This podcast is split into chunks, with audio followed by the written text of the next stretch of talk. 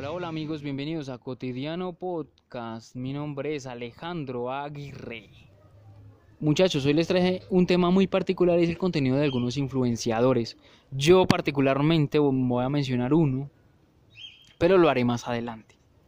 Ahora bien, eh, una encuesta en el Reino Unido mencionaba que uno de cada cinco niños querían ser influencers y las edades oscilan entre 11 y 16 años.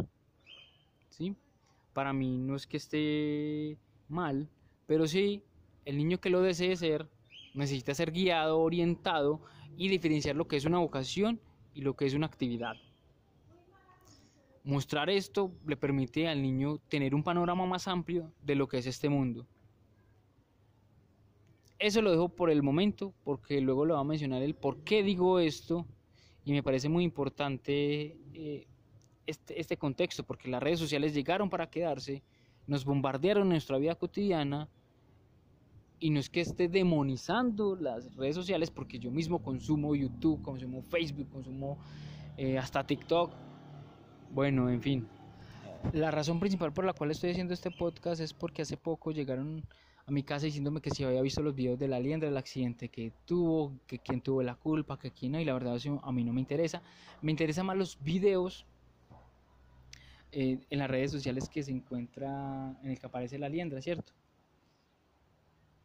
Y eso es todo, luego lo abordaré. Antes de eso, digamos, hace poco creé una cuenta de Facebook, en esa cuenta de Facebook me encontré, y es encontrarlo entre comillas, eh, con una persona llamada Mafe Aguirre, una youtuber o youtuber pereirana que cuenta aproximadamente con 700 suscriptores para que por favor vayan y la sigan, los que quieran. Su contenido es variado, blog, tutorial, hasta yoga vi por ahí y hace como 15 o 20 días subió, ha subido como dos videos, unas preguntas incómodas creo, creo, y el último sí que yo nunca, nunca con la hermana. Nada, vayan y véanlo. Otra persona que me encontré es una, una muchacha muy guapa llamada Samantha López, que hace videos cortos en, cortos de baile vinculados como a TikTok. Espero que vayan y los, la sigan también. Cuenta apenas como con 80 suscriptores, no me acuerdo bien, pero más o menos es eso. Y la última, que es la que yo creo que es una de las que llama más mi atención, es una familia campesina que eh, hace blogs y su contenido se dirige a cómo sembrar, a cómo cultivar, eh, a cómo hacer una huerta, o cómo se hace el arequipe, su vida cotidiana en el campo. Y eso me gusta mucho, es una familia humilde, entonces también espero que vayan y la sigan. Continuemos pues entonces con la liendra. La historia de Mauricio Gómez es un poco conmovedora, pero es una situación en la cual muchos habitantes en Colombia la, también están, se encuentran en ella. Solamente que él es un, entre comillas, privilegiado por salir, digamos, de, ese, mm, de esa situación.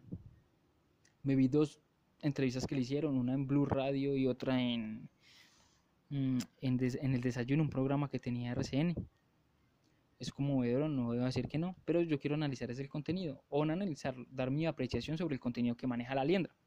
A mí me parece que el contenido que maneja la liendra, para muchos los hacen reír, pero para mí no, para mí siento que ese humor es, es, forzado, no es natural, no es orgánico.